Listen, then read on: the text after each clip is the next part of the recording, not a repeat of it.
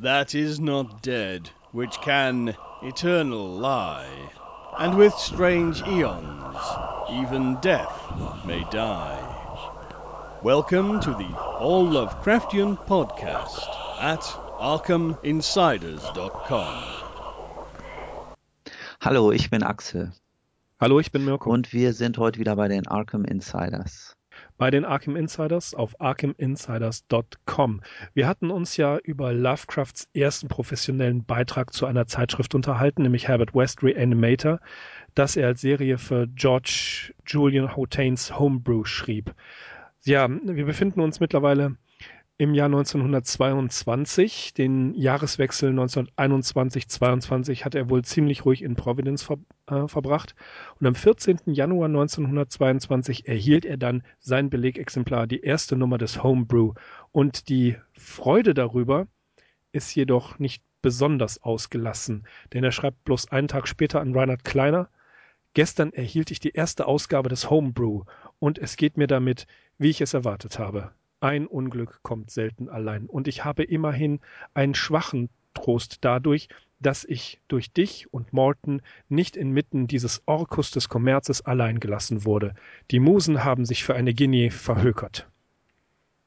Okay, was hatte er konkret daran auszusetzen an dem Magazin? Das steht in dem Brief oder sagen wir mal in dem, was man an dem Brief äh, von dem Brief noch übrig hat in der Ausgabe Selected Letters Teil 1. Steht leider tatsächlich nicht drin. Ähm, aber ich glaube, was ihm wirklich missfallen hat, war, dass Houghton hier sehr viel, ja, billigen Schund, sehr viel äh, Pulp Fiction mit reingebracht hat. Und das war offensichtlich nicht so ganz nach seinem Gusto. Und es war ähm, außer, dass er seine Kumpels Kleiner und äh, Morton dabei hatte, nicht ganz sein literarischer Stil. Schlimmer noch, er war ja mehr oder weniger gezwungen, Herbert West dazu veröffentlichen, was auch nicht seinem eigentlichen Geschmack und seinem, seiner eigentlichen Ästhetik entsprach. Und ich glaube, genau das ist so der Punkt, wo Lovecraft sagte, Herr je, jetzt habe ich das auch noch gemacht. ja, genau, das hatten wir beim letzten Mal schon, dass das eine hm. wenig geliebte Auftragsarbeit von ihm gewesen ist. Ja, und im, im Januar ebenfalls berichtet er Maurice Moe, dass Galpin und er einen Dichter entdeckt haben, der genauso großartig wie Samuel Loveman und nach Galpins Meinung sogar noch großartiger sei. Galpin nennt diesen Dichter, um den es geht, den größten lebenden Dichter Amerikas, womit er sogar teilweise Recht behielt, was jedenfalls die Werke angeht, die wir uns, die uns heute noch zugänglich sind. Und die Rede ist natürlich von Na von Clark Ashton Smith, den Lovecraft den amerikanischen Baudelaire nennt. Über Smith werden wir uns allerdings in einer anderen Episode noch sehr, sehr ausführlich unterhalten. Ja, aber wer sich jetzt schon mal mit dem beschäftigen möchte, der kann schon mal eine Vorbestellung tätigen bei der Centipede Press. Da ist für geschenkte 160 Dollar jetzt ein neues Buch angekündigt worden mit Gedichten und auch Abbildungen von ähm, Smith Kunstwerken. Ja, und im Fester Verlag gibt es auch, ich glaube, sind es mittlerweile zwei oder drei Bände von Clark Ashton Smith oder ist sogar mehr erschienen. Äh, wir verlinken das mal in den Show Notes da. Der Fester Verlag hat tatsächlich einige Sachen von ihm veröffentlicht, wofür wir auch dankbar sein können, denn Clark Ashton Smith ist zwar ein der Baudelaire Amerikas und ist auch, hat, hat auch überlebt, im Gegensatz zu den Sachen von Samuel Loveman. Ähm, aber auch hier drohen die Sachen in Vergessenheit zu geraten. Und wir können dem Fester Verlag dankbar sein, dass er hier in die Bresche gesprungen ist und etwas übersetzt hat. Ja, der erste Band, der glaube ich in dieser Reihe erschienen ist, Necropolis, der ist aber auch schon lange vergriffen und wird mittlerweile schon wieder zu horrenden Preisen auf dem antiquarischen Buchmarkt gehandelt. Zu der Zeit gab es auch immer wieder kleine Streiche, die die Freunde Alfred Galpin, Maurice Moe, Frank Belner Belong und Samuel Loveman und Reinhard Kleiner und später auch Paul W. Cook untereinander machten. Späße und Streiche ähm, Im Dezember, Januar zum Beispiel des Jahres 1921-22 war Galpin das Ziel eines Streichs von Long und Lovecraft. Sie haben sich einen 125 Jahre alten Einsiedler aus Maine ausgedacht, der angeblich ein unveröffentlichtes Gedicht von äh, Edgar Allan Poe besitzen sollte. Und das Gedicht hat natürlich Lovecraft geschrieben. Aber Galpin ahnte schon etwas und äh, hat die Poe-Herkunft nicht geschluckt. Er pries die Verse zwar in hohen Tönen, aber er hat schon vermutet, Long und Lovecraft hier irgendwo was abgeschrieben haben. Und schließlich setzten sie ihn in Kenntnis darüber, dass in einer feuchtfröhlichen, ausgelassenen Runde in Longs Haus, naja, die haben, Lovecraft und Long sind sich bis daher noch nicht äh, feuchtfröhlich begegnet und das werden sie auch nicht, wurde ähm, dieses Gedicht vom alten Grandpa Theobald geschrieben, dessen Lyrik, wie wir ja schon gehört haben, Galpin nicht ganz so herzlich findet. Er im Gegenteil, er verachtet sie herzlich. Und Gelpin begann die zuvor gelobten Verse zu verreißen, weil er darin die typischen Lovecraft-Defekte gesehen hat. Und trotz allem, und das ist der Witz jetzt, wo Lovecraft sagt, der Punkt geht an Gelpin, lobte er die Ehrlichkeit dieses Gedichts. Was heißt Ehrlichkeit in dem Zusammenhang? das, das ist es ja. Also dieses, dieses Gedicht ist ein, äh, man, man merkt es sehr wohl von vornherein. Es ist nicht, es ist sehr poesk, aber es ist vor allen Dingen poesk im Sinne von, von Lovecrafts äh, Poe-Pastichen und äh, Kopien. Ähm, das Gedicht natürlich ist, ist kein kein Poe-Gedicht und zu sagen, das ist dafür ein sehr ehrliches Gedicht, das war die Retourkutsche, die Gelpin den beiden äh, mitgegeben hat. Auch das, das müssen also eine Menge Scherze gewesen sein, die, die, die, die sich da untereinander gespielt haben, ebenfalls immer auf dem Niveau. Februar 1922. Der arme Lovecraft wird von einer Grippe geplagt und ans Bett gefesselt und er muss seinen Zeitplan wiederhol, äh, wieder aufholen. In einem Brief an, an Long deutet er an, äh, dass eine ganze Menge zu, zu tun ist. Die Menge an Arbeit ist so überwältigend, dass ich jede Hoffnung verloren habe, jemals wieder zu meinem Zeitplan zurückkehren zu können, sagt er. Zum Glück, sagt aber auch, ist die Revisionsarbeit Arbeit von Loveman und Morton einigermaßen aufgefangen worden. Ja, also viel beschäftigter Mann, der Lovecraft zu dieser Zeit. Ja, 1922 sollte auch das Jahr werden, in dem Lovecraft eine regelrechte Reiselust ähm, für sich entdeckte. Das Interessante ist nämlich, einige der Leute oder sogar die meisten, die du eben schon erwähnt hast, die hatte er bis dato noch gar nicht getroffen und die sollte er eben 1922 zum ersten Mal treffen. Und einer dieser wichtigsten Trips für ihn, einer der ganz wichtigen Trips, war sein erstmaliger Ausflug nach New York. Und zwar stand er, fand er statt vom 6. bis zum 12. April 1922. 22. Und es war auch das erste Mal, dass Lovecraft aus seinem geliebten Neuengland herausgekommen ist. Dieser Besuch ist allerdings nicht aus seiner eigenen Initiative heraus entstanden, sondern es war einmal mehr Sonja Green, die hier ihre Finger im Spiel hatte. Und mhm. sie hat es geschafft, Lovecraft nach New York zu lotsen. Sie hat so ein bisschen die Freunde gegeneinander ausgespielt oder nicht gegeneinander ausgespielt, sondern die versucht so miteinander zu ködern. Ja. Weil sie hatte ihm ja äh, in Aussicht gestellt, dort äh, Samuel Loveman, James F. Morton, Reinhard Kleiner und auch Frank Belknap Long zu treffen. Und es fing eigentlich an mit Samuel Loveman, der zu der Zeit in Cleveland residierte. Den hat Sonja nach New York gelockt mit der Aussicht, in der Stadt einen Job finden zu können. Da war er allerdings nicht so glücklich. Das war nicht von Erfolg gekrönt. Und er war schon kurz äh, davor, wieder abzureisen.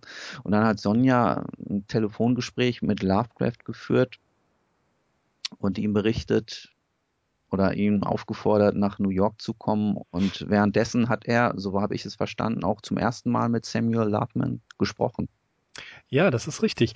Äh, Loveman, wie du schon sagtest, äh, wurde von, von Sonja mit Aussicht auf einen Job von Cleveland nach New York beordert, kann man fast sagen. Ähm, es gibt einen der legendären ewig langen Briefe vom 18. Mai 1922, in dem Lovecraft diesen Trip nach New York sehr detailliert seinem Freund Morris W. Moe beschreibt. Und er sagte, dass Samuel Loveman also am 1. April in New York aufschlug und ähm, ja, sich mit Sonja Green verabredet hatte und sie aber in der, im, in der Parkside Avenue in der Flatbush-Gegend in Brooklyn nicht antraf. Und wie auch immer Loveman das hinbekommen hat, ein Freund konnte ihn davon überzeugen, doch bitte zu bleiben, in ein Hotel zu gehen. Loveman wollte, wollte wieder nach Hause. Am 3. April schließlich traf Sonja in New York ein und Loveman, ja, der, der meckerte eigentlich die ganze Zeit vor sich hin und Sonja musste ihn aufmuntern. Einen Job hat er natürlich nicht finden können und am 4. April wollte er wieder abreisen. Aber Sonja ganz aufopfernd wie sie war, äh, überließ ihm ihre Wohnung und äh, blieb selbst bei einem Nachbarn. Aber das konnte Loveman selber kaum in New York halten. Und ja, Loveman schließlich muss Sonja gegenüber erwähnt haben, er würde äh, gerne Lovecraft treffen. Woraufhin Sonja das von dir gerade schon erwähnte Ferngespräch also sie, sie ruft ihn an, Long Distance. Lovecraft selbst war begeistert, die Stimme des Poeten Loveman zu hören, den er seit sieben Jahren so verehrte. Von dem er aber gar nicht wusste, ob er lebt oder tot ist. Das ist das andere, richtig, genau. Genau, es war ihm nicht bekannt. Aber nun hatte er ihn selbst an der Strippe und man muss äh, in dem Zusammenhang natürlich sagen, you fool, Warren is dead. Aber dazu kommen wir später, denn das hat auch was mit Loveman zu tun. Ähm, ihm hatte die Unterhaltung gefallen. Lovecraft war begeistert, Loveman war auch begeistert, aber Loveman wollte immer noch nach Hause, bis ihn schließlich Morton und Kleiner davon überzeugen konnten, noch einen Tag zu warten. Und denn am Abend des 5. Aprils wurde Lovecraft abermals angerufen und hier die vereinten Kräfte von Loveman, Green, Morton und Kleiner konnten ihn schließlich davon überzeugen, selbst nach New York zu kommen. Ja, man kann sich das so richtig schön plastisch vorstellen, wie ja. die alle über dem Hörer hängen und ihn da belatschern, den nächstmöglichen Zug zu nehmen. Und so hat er ja. es auch gemacht. Er fuhr dann am 6. April kurz nach 10 aus Providence los und kam fünf Stunden später in New York an. Die Zeit während der Bahnfahrt hat er sich übrigens mit der Lektüre von Lord Dunsany vertrieben und dabei auch aus dem Fenster geschaut. Also das war für ihn auch ein kleines Sightseeing-Trip durch Neuengland beziehungsweise die, ähm, das Umland von New York. Ja, fünf Stunden hat die Fahrt gedauert, schreibt er. Und die Städte wie zum Beispiel New, New London, New Haven und Bridgeport äh, haben ihm ganz besonders gefallen. Ähm, man muss, ja, man kann eigentlich nur vermuten, wie hoch die Wertschätzung Lovecrafts ähm, für Love Men gewesen sein muss, dass er ja wirklich spontan am nächsten Tag nach dem Anruf aufbricht. Ja, das ist ja nun auch keine Kleinigkeit. Ähm, auch die Wertschätzung der Gruppe, die sich in New York schon getroffen hatte, für Loveman muss e immens hoch gewesen sein. In Kombination damit, ähm, ja, war das ein willkommener Anlass, dieses Treffen zu engagieren. Jetzt muss man sich das vorstellen. Loveman, Loveman kommt nach New York und ist sofort am Jammern. Sonja ist nicht da. Dann kommen seine Freunde und er jammert weiter. Ob Loveman nun wirklich so ein Weichei gewesen ist ähm, oder ob er sich einfach nur wichtig machen wollte oder ob er sich so künstlich geziert hat, das kann man nur vermuten. Äh, als er erfuhr, was Lovecraft über Juden und Schwule dachte, wesentlich später, da war er zutiefst schockiert und verbrannte dessen Briefe das hatten wir auch schon mal erwähnt, obwohl er eigentlich hätte wissen müssen, dass HPL oftmals einfach nur übertrieb und sich zu heftigen Invektiven hinreißen ließ, wenn er einen ziemlich miesen Tag gehabt hatte. Aber Loveman hätte ebenfalls wissen können und wissen müssen, dass er Lovecrafts uneingeschränkte Loyalität genießen konnte. Also, ja, es kommt noch was später, äh, werden wir noch darauf zu sprechen kommen, dass Lovecraft gegenüber Samuel Loveman wirklich ziemlich tough wirkt. Das ist, das ist auch so ein, ein merkwürdiger Charakter. Richtig, also dazu kommen wir tatsächlich noch später, weil Lovecraft hat Loveman dann auch in Cleveland besucht und hat dort auch seinen Bekanntenkreis kennengelernt, in dem sich mehrere Homosexuelle befanden und wenigstens mhm. einer ist auch sehr offen und sehr selbstbewusst da auch aufgetreten. Aber kommen wir zurück nach New York. Wir befinden uns gerade ähm, der Zug fährt gerade in New York ein. kurz vor drei, kurz vor drei über den Harlem River. Und das muss auf Lovecraft natürlich einen überwältigenden Eindruck gemacht haben. Er ja. schreibt in dem Brief, den du jetzt auch schon erwähnt hast, den wir immer wieder erwähnen werden, und ich sah zum ersten Mal den zyklopischen Umriss New Yorks. Es war eine mystische Schau in der goldenen Sonne des späten Nachmittags. Ein blassgraues Traumgebilde, das sich vor blassgrauem Rauch abhob. Stadt und Himmel waren einander so ähnlich, dass man nicht sicher sein konnte, ob dort überhaupt eine Stadt war, dass die kunstvollen Türme und Spitzen nicht eine bloße Illusion waren. Ja, und das, das hat mächtig Eindruck gemacht auf ihn. Ähm, wobei er auch noch nicht müde wird zu erwähnen, dass er eigentlich im Washington DC Express saß, der eine ganz andere ähm, Richtung nimm, nimmt. Und der Zug muss an dem Tag umgeleitet worden sein, denn diesen Anblick, so sagt Lovecraft, wäre man eigentlich nicht gewahr geworden. Also ähm, ja, fast schon eine, eine mythische Begebenheit. Im Grand, in der Grand Central Station sollte Lovecraft eigentlich von Sonja und Samuel Loveman abgeholt werden, aber es gab irgendwelche Missverständnisse. Lovecraft hatte sich verlaufen und man verpasste sich. Lovecraft ging dann bei seiner Suche sehr systematisch vor und fand, fand schließlich Sonja, denn Loveman war entmutigt wieder zur Parkside Avenue 259 zurückgekehrt, äh, mit Sicherheit unter dem Absingen irgendwelches, irgendwelchen jämmerlichen Selbstmitleids, würde ich sagen. Sonja und jetzt kommt Sonja und Lovecraft nehmen ein Taxi und die U-Bahn und treffen tatsächlich gleichzeitig mit Samuel Loveman ein. Ja, alles war wieder gut. Alles war wieder gut.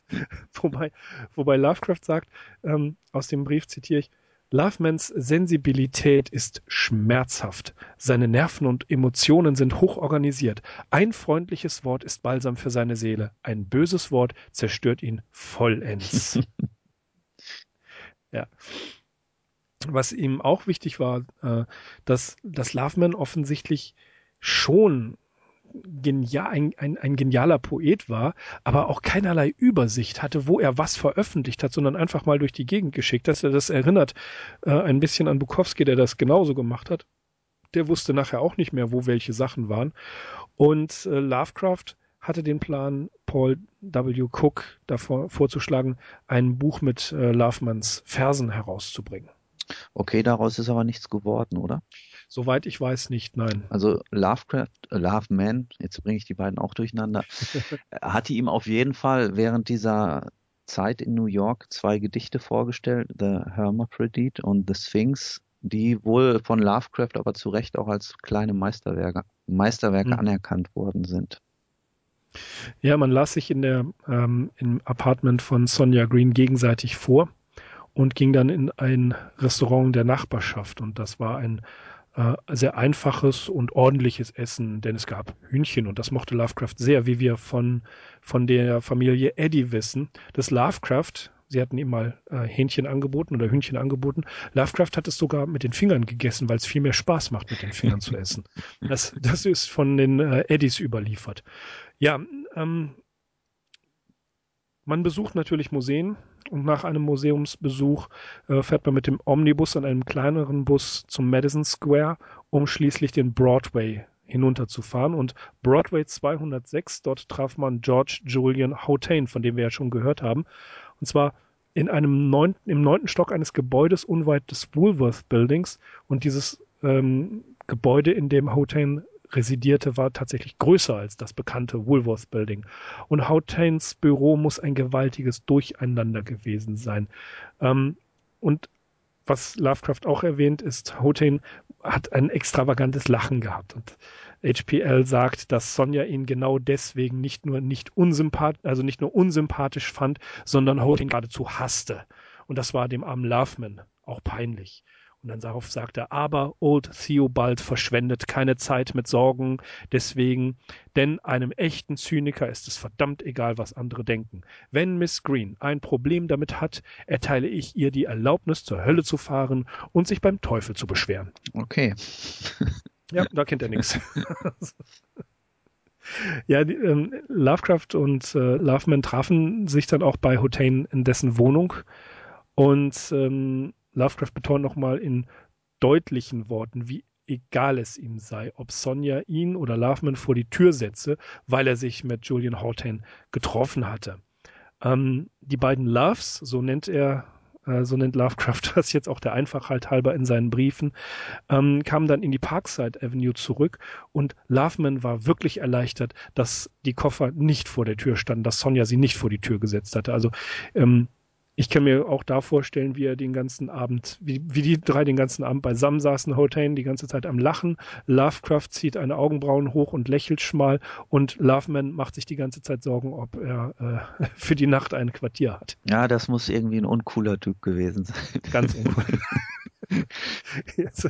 Ja, es, es, war tatsächlich so, das klang ja vorhin schon an. Sonja hatte ihr eigenes Apartment geräumt und war zur Nachbarin gezogen, auf das Loveman und Lovecraft bei ihr einziehen konnten. Aber selbst das war gewagt, weil sie war wahrscheinlich teilweise auch mit den beiden in dem Apartment und in ihren Erinnerungen drückt sie das so aus, dass sie selbst überrascht war über ihre Kühnheit, ja, dass sie da so etwas gemacht hat. Ja, das ist äh, durchaus auch unschicklich gewesen, selbst für eine so fortschrittliche Frau wie Sonja. Mhm. Das war. Mhm. Ja, man traf sich abends dann mit Adlan E. Liza, das ist ein äh, United-Mitglied, und da war die Stimmung der Gruppe etwas gedrückt, denn der Besuch war unangekündigt. Aber, naja, es war die Chance eben Morton zu treffen. Und auch das ja, das, das, das hat äh, Lovecraft selbst ein bisschen berührt. Ein unangekündigter Besuch, sowas macht man einfach nicht. Und alle waren etwas pikiert und es muss eine sehr angespannte Atmosphäre gewesen sein. Ja, am Sonntag, nein, am Samstag drauf verbrachten die beiden Loves zunächst äh, in den Buchläden der Vesey Street und Lovecraft sagt, er hat Poe-Sachen gekauft. Poe-Iana. Also alles, was mit Edgar Allan Poe so zu tun hat und was er sehr schätzte.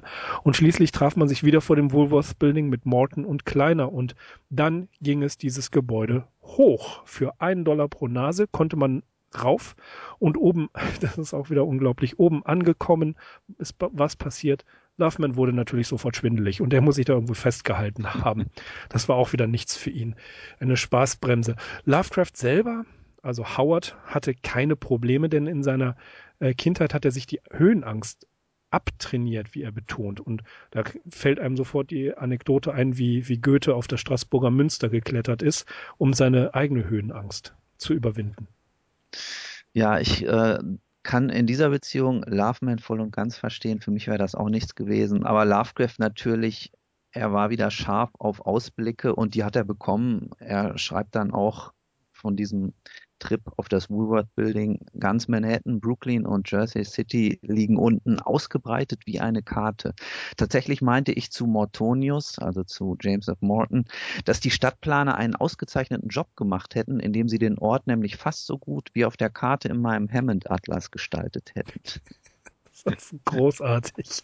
Hier ist der Hammond Atlas, bitte bauen Sie die Stadt dann. Das ist aber auch wieder, wieder so ein echter Lovecraft. Das ist so ein, ein trockener Spaß, den er sich da zwischendurch erlaubt. Und ähm, ja, des, deswegen sind wir da so ausführlich, weil dieser, dieser Brief wirklich vor solchen Sachen einfach ähm, ja strotzt. Das ist eine ganze Menge. Ja. Und ja. Ja, das Woolworth Building wollte ich noch sagen, damals mit seinen 241 Metern galt als das höchste Gebäude der Welt und wurde sogar als mhm. achtes Weltwunder gehandelt. Das ist ganz interessant, weil zu der Zeit natürlich New York war neben Chicago die Stadt der Skyscrapers, aber so der richtig große Bauboom, Bauboom sollte noch in den 1920ern, in den späten 20ern und dann 1930ern kommen. Und dann, wenn wir da angelangt sind, werden wir irgendwann mal auf ein weiteres Hochhaus zu sprechen kommen, nämlich das Masters Apartment. Das ist das Hochhaus, in dem sich dann später auch das Nikolaus Röhrig Museum befinden sollte. Mhm. Ja, man kann sich äh, New York ohne Wolkenkratzer gar nicht vorstellen. Mhm. Es waren hohe Gebäude, aber die waren halt nicht so hoch wie das, was wir kennen. Selbst wenn wir alte Aufnahmen aus den ja, Mitte 30ern ähm, äh, uns ansehen, das ist mit dem New York, wo jetzt Lovecraft ist, gar nicht wirklich zu vergleichen. Obwohl schon sehr imposant. Ja, und vor allem dieses, dieses Woolworth Building, das zitierte halt auch noch eine historische Architektur, also das griff Stilelemente mhm. der Gotik auf. Da gab es noch äh, so skulpturalen Schmuck, so wasserspeierartige Monstren. Ja. Also das muss alles noch einen recht hübschen Eindruck gemacht haben. Mhm. Ja, sie gingen anschließend in den Financial District und in, um das Herz des wirklich alten New York aus britischen und holländischen Tagen noch zu sehen, äh, wo die Gebäude alt sind und wie eine Nachbildung, sagt er, des Boss der Boston Back Bay Gegend erscheinen. Und dann, dann schreibt er, ich hätte einen Cent darauf wetten mögen, dass ich in der Beacon Street in Boston bin. Ja, man, man ging die Montague Street entlang und haben einen verlassenen Garten gefunden, was natürlich Lovecraft und Loveman sofort äh, inspiriert hatte. Ähm, ich glaube, Loveman hat sich gefürchtet. ein verlassener Garten. Da könnte ja sonst was passieren. Äh, rüber zur Manhattan Bridge. Und ja, auch da beschreibt er es wieder sehr ausführlich. Es ist wie für ihn, als würde er die, die Skyline, als wäre es eine, eine Stadt aus einer Dunsany-Fantasie. Am Sonntag drauf sahen sich Loveman und Howard dann den Prospect Park an. Nachmittags nahmen sie, nahm Lovecraft seine Kodak, also seine Kamera und schoss ein paar Bilder und man traf sich tatsächlich endlich mit Frank Belknap Long Jr. und das Ganze in Großbuchstaben in diesem Brief. Ähm, das war für ihn auch ein, ein Höhepunkt, seinen guten Freund äh, Frank Belknap Long zu treffen. Ja, der damals ja noch blutjung war. Belknap Long ja. 1901 bis 1994 war also zu dem Zeitpunkt in seinen frühen Zwanzigern und dementsprechend ist auch der Eindruck, wie Lovecraft ihn geschildert hat, ein ausgezeichneter Junge von 20 Jahren, der allerdings kaum wie 15 aussieht. Er ist dunkel und schlank mit einer buschigen Fülle fast schwarzen Haares und einem delikaten, hübschen Gesicht, dem die Rasierklinge noch fremd ist. Also im Original schreibt er die Gillette aber klar, das mhm. ist die Rasierklinge. Das ist die Rasierklinge. Ich glaube, er mag die dünne Sammlung seiner Lippenbehaarung, ungefähr sechs auf der einen und fünf auf der anderen Seite, welche ihm mit gebührender Pflege helfen wird, eines Tages seinem Hauptidol Edgar Allan Poe zu ähneln. Ein Forscher, ein Fantast, ein Dichter, ein aufrichtiger und kluger Schüler Poes, Baudelaires und der französischen Dekadenten. Ja, Long ein wichtiger Mensch in New York, später auch, wenn Lovecraft in New York wohnen wird. Ähm, beim Abendessen an diesem Tag musste Morton allerdings äh, weg sein, denn er hatte noch eine Vorlesung. Man traf sich mit Loveman, Long, Sonja und ihre Tochter aus erster Ehe Florence, von der Lovecraft, wie wir ja schon gehört haben, nicht besonders viel hielt. Eigentlich gar nichts. Der mochte die überhaupt nicht. Ja, das muss, wenn man seinen Schilderungen Glauben schenken darf, ein ziemlich nerviges Blag gewesen sein ja, eine, eine Brat, wie er schreibt. Und ich glaube, das war auch, das Beruf äh, ähm, war auch auf Gegenseitigkeit durchaus. Naja, lustig ist natürlich, äh, wie Lovecraft äh, sich immer wieder darüber wundert, wie viel seine Freunde essen können. Äh, ähm, food again, eating again, and again and again. Also das mag er gar nicht, denn es wurde schon wieder gegessen nach dem Abendspaziergang durch den Prospect Park, aber diesmal ähm, im halbafrikanischen Dschungel von Harlem, wie er sagt. Und ja, am nächsten Tag ging es nach Chinatown und da kann man einfach nur sagen, jetzt zeigt Lovecraft mal so ein bisschen, was er, was für ein Rassist er ist. Er sagt nämlich einfach nur, das ist eine versiffte Müllkippe. Und, ja, und alles andere lassen wir jetzt alles, weg. Na, ein bisschen. Also, und um, damit man weiß, in welcher Gegend er, er, spielt. Er sagt, ich weiß, dass in Providence Slums existieren und auch Boston hat seine Slums. Aber verdammt mich, wenn ich behaupte, dass ich dergleichen wie den überfüllten Stall der Lower East Side zuvor je gesehen habe. Wir gingen in der Mitte der Straße um, ich glaube es jedenfalls, den Kontakt mit den gemischten Kreaturen auf dem Bürgersteig, die aus ihren Ziegelsteinhütten herausgespuckt wurden, zu vermeiden. Dabei müssen sie die Kapazitäten dieser Gebäude weit überschritten haben. Der Rest was er schreibt, ist übelster Rassismus. Und er wünscht sich eine allgemeine Vergiftung durch Cyanid. Also da packt er wirklich aus. Das ist richtig ja. hart. Und das ersparen, das ersparen wir euch. Ja, allerdings ist es interessant, dass gerade hier Sprague de Camp so ein bisschen in die Bresche springt und versucht Verständnis auch dafür aufzubringen. Also er schreibt, dass äh, dieser Nativismus, so nennt er das, bei den Altamerikanern nichts Ungewöhnliches war. Und ja. er sagt hier, von den 50er bis zu den 90er Jahren des 19. Jahrhunderts nannte man die Iren einen Bastardhaufen von Dummheit, Verbrechen und Aberglauben. Die Tschechen verkommene Raubtiere, Aasgeier, körperlich und seelisch verkümmert. Von Polen und Russen hieß es, lasst uns diese slawischen Wölfe zurück in die Höhlen Europas peitschen, aus denen sie kommen, oder sie sonst wie ausrotten. Und dann Sprague to Camp. Also waren Lovecrafts diskriminierende Äußerungen keineswegs nur für ihn typisch. Sie waren bloß ein wenig aus der Mode gekommen. Ja, das hatten wir ja auch schon äh, mal erwähnt. Das, was, was Lovecraft da an, an bösartigen Sachen sagt, das war Common Sense in Amerika. Das war, das empört uns jetzt und das würde auch so manch ein Amerikaner jetzt empören. Aber damals hat das wirklich jeder so gesagt. Und trotzdem ersparen wir euch diese Einzelheiten, die er davon sich gibt. Wir werden nicht drum rumkommen. Wir haben es ja auch schon hundertmal gesagt. Aber bald ist es soweit und wir werden Lovecrafts Rassismus nochmal ganz genau unter die Lupe nehmen. Ja, jedenfalls in der Gegend um die Bowery gefiel ihm der Anblick mal wieder der Skyline. Von, von der Seite aus kann man New York aber auch wirklich wunderschön sich ansehen. Man hat einen, einen sehr großartigen ähm, Blick auf die Stadt. Und Dienstag, das ist der letzte ganze Tag in New York, kaufte sich Lovecraft ein dringend benötigtes Hemd wieder in der Parkside Avenue war sein Plan, ein kleines Nickerchen zu machen und der gute Lovecraft verschlief und kam eine Stunde zu spät zum Treffpunkt mit natürlich Samuel Loveman, der wohl dezent geweint hat. Auf jeden Fall hatte er sich jede Menge Sorgen gemacht, der gute Loveman. Der hat bei dir irgendwie, kann er keinen Stich machen. Hat er wirklich Nein, geweint oder hast du das jetzt erzählt? Das habe ich, das habe ich jetzt dazu erfunden, aber ich habe wirklich das Gefühl, also als ich, ich Loveman war mir ja natürlich schon vorher ein Begriff, aber als ich diesen Brief hier nochmal ganz genau gelesen habe, im Zusammenhang mit der mir erst vor einigen Monaten untergekommenen äh, Erkenntnis, dass Loveman, weil sich Howard Phillips Lovecraft so negativ über Juden und Homosexuelle geäußert hat, der seine Briefe verbrannt hat in einem äh, Vernichtungsritual, da habe ich mir überlegt, dass, dass dieser Loveman schon so ein bisschen verweichlicht ist. Oder aber es ist dieses, dieses, dieses Gönnerhafte, was man in Filmen der 50er Jahre äh, so sieht, dass, dass er sich ziert, aber das künstlich ziert, so, äh, ach, ich weiß nicht, ach komm, ach, ich weiß nicht. Und ähm, dass, dass, dass das vielleicht eine, eine Show gewesen ist, aber ich bin mir bei Loveman da wirklich nicht sicher. Wir werden sehen. Wir, wir können da bestimmt noch das ein oder andere äh, ausbuddeln. Ja, jedenfalls Sie trafen sich dann am den Abend noch mit Long in Sonjas Geschäft und es gab ein, ja, ein, ein Verabschiederitual und man ging einen Happen essen. Schon wieder, wie Lovecraft sagt.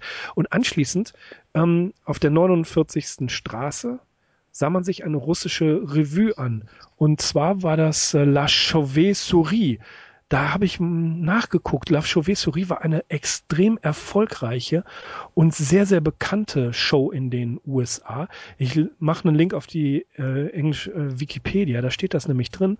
Die wurde ähm, der, der Concierge oder der, der, der Chef des Abends war Nikita Baliev und der taucht auch auf dem ähm, Plakat dieser, dieser Soiree, dieses Programms auf. Das muss enorm erfolgreich gewesen sein. Die haben eine Welttournee gemacht und das bekannteste davon ist The Parade of the Wooden Soldier von äh, Leon Yessel. Und Lovecraft sagte, das ist ein ziemliches Durcheinander an einzelnen Spots und Szenen, aber es ist verdammt gut gemacht und ihm hat's gefallen. Mhm. Mhm. Ja, also, also war nicht unzufrieden, ja, kann man sagen. Das, das, ist interessant. Das trifft so ein bisschen auch auf das zu, was ich vorhin schon meinte, wegen dem Röhrig-Gebäude, dem Master Apartments. Auch da werden wir wieder auf ähm, äh, Russland zu sprechen kommen. Der Röhrig war eben bekannt in Amerika, auch in New York und er war vor allem deshalb bekannt, weil er an dem Ballett Le Sacre du Printemps äh, beteiligt gewesen war. Und das war eben auch in Amerika so ein großer mhm. Renner. Also es gab da tatsächlich so ein russisches Kulturgut, das exportiert wurde. Ja, äh, als emigrierte Russin kannte sich Sonja natürlich aus und äh, es war klar, dass sie sich das angucken würden. Es war berühmt, es war bekannt, jeder hat davon gesprochen und es war, hatte äh, einen russischen Ursprung. Also kam es Sonja wirklich gelegen, Lovecraft dann dort mit hinzunehmen. Der nicht unzufriedene Lovecraft, naja, ihm hat's gefallen und Saturday Night Live gab es ja noch nicht. Danach gingen, ja, danach gingen sie essen. Russisch essen. Äh, Kuchen und Kaffee, das war schon viel, viel besser.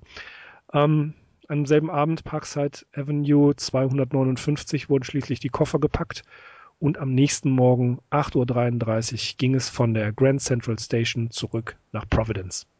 Ja, also was das Essen betrifft, da konnte Lovecraft sich allerdings nicht beklagen, weil er ist wahrscheinlich relativ häufig freigehalten worden von seinen Freunden.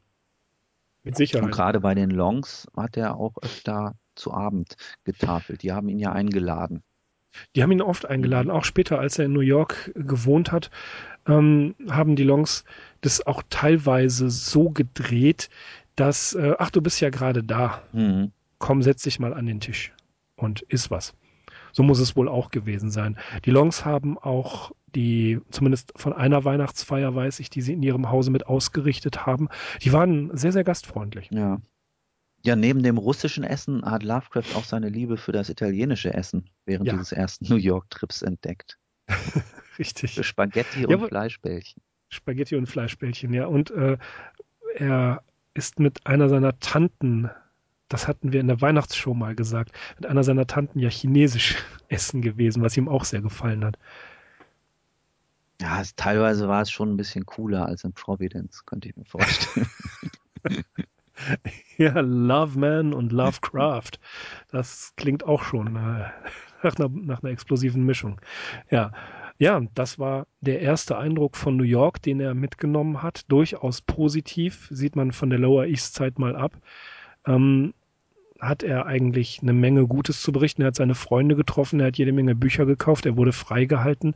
Er ist aus Providence, aus Neuengland mal raus in eine der weltoffensten Städte, so wie wir sie heute kennen. Weltoffen ist relativ in diesen Jahren in New York. Es gibt eine Menge Leute dort, was nicht heißt, dass die Stadt weltoffen war.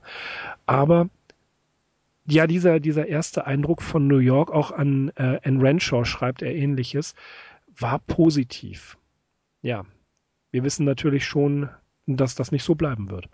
Aber dazu kommen wir später. Ja. Dazu kommen wir später. Ansonsten wird dieses Jahr 1922 noch einige weitere Reisetätigkeiten bringen. Aber auch das würde ich sagen, verschieben wir dann aufs nächste Mal. Das verschieben wir aufs nächste Mal, ja. und noch so ein paar andere Sachen. 1922. ja, äh, jetzt wird es, jetzt wird es auch liebe, äh, interessant, liebe Insiders, denn ab jetzt fängt die Korrespondenz an, wirklich sehr, sehr ins Detail zu gehen. Und äh, manche dieser Details sind es einfach wert, erwähnt zu werden. Äh, es hat viel dieser Korrespondenz überlebt. Gleichzeitig, wie wir ja auch schon gesagt haben, Briefe an, an Cook, an Loveman, an Sonja Green ähm, haben einfach nicht die Zeit überstanden, sind äh, bewusst vernichtet worden. Und trotz alledem erfahren wir ab jetzt eine ganze Menge mehr über sein Leben aus seiner eigenen Feder. Ja, nicht umsonst ist zum Beispiel auch dieses entsprechende Kapitel bei S.T. Joshi mit The High Tide of My Life ähm, betitelt. Das merkt man in diesen Briefen auch einfach, dass es Lovecraft gut ging, dass er jetzt so ein bisschen aus sich herausgekommen ist. Und er hat die ganzen Erlebnisse teilweise sehr ausführlich Revue passieren lassen. Und in dem Zusammenhang ist eigentlich noch ein anderer Begriff interessant, den Joshi verwendet. Er schreibt einmal von The Keenness of Perception, also diese Schärfe der Wahrnehmung, mit der Lovecraft seine Umgebung wahrgenommen hat. Das traf sowohl im Guten, wenn er zum Beispiel solche ähm, Dansiesken Ansichten entwickelt hat, beziehungsweise aus dem, was er gesehen hat, so quasi Dansieske äh, Geschichten gestrickt hat, als auch im Schlechten, äh, wie wenn er zum Beispiel nach Chinatown gekommen ist und da wirklich übel gerantet hat und auch mhm. da eine Polemik entwickelt hat, die völlig maßlos gewesen ist. Ja, aber er beginnt seine, seine Umgebung auch in seine in seine Arbeit, in seine Geschichten, in sein Werk einfließen zu lassen. Äh, um da vorwegzugreifen, natürlich der Besuch Marbleheads ja. steht da im mhm. Vordergrund. Äh, auch das entwickelt sich ab jetzt in dieser Zeit. Äh, er schreibt lange, lange, lange Passagen über seine Eindrücke von Städten, was er gesehen hat. Er schreibt kleine historische Essays an seine Freunde. Und ja, das ist der Lovecraft, wie wir ihn eigentlich kennen. Und für heute sind wir durch. Wir waren in New York. Wir sind mit Lovecraft mal kurz durch New York gelaufen, haben Loveman mehr oder weniger besser kennengelernt, reichen ihm ein Taschentuch. Äh, auch der Abschiedsschmerz überfällt uns, denn wir sagen für heute auf Wiederhören. Ich bin Mirko. Ich bin Axel und ich muss mir jetzt noch was zu essen machen. oh, again. wir sind die Arkham Insiders. Auf arkhaminsiders.com. Bis zum nächsten Mal. Ciao.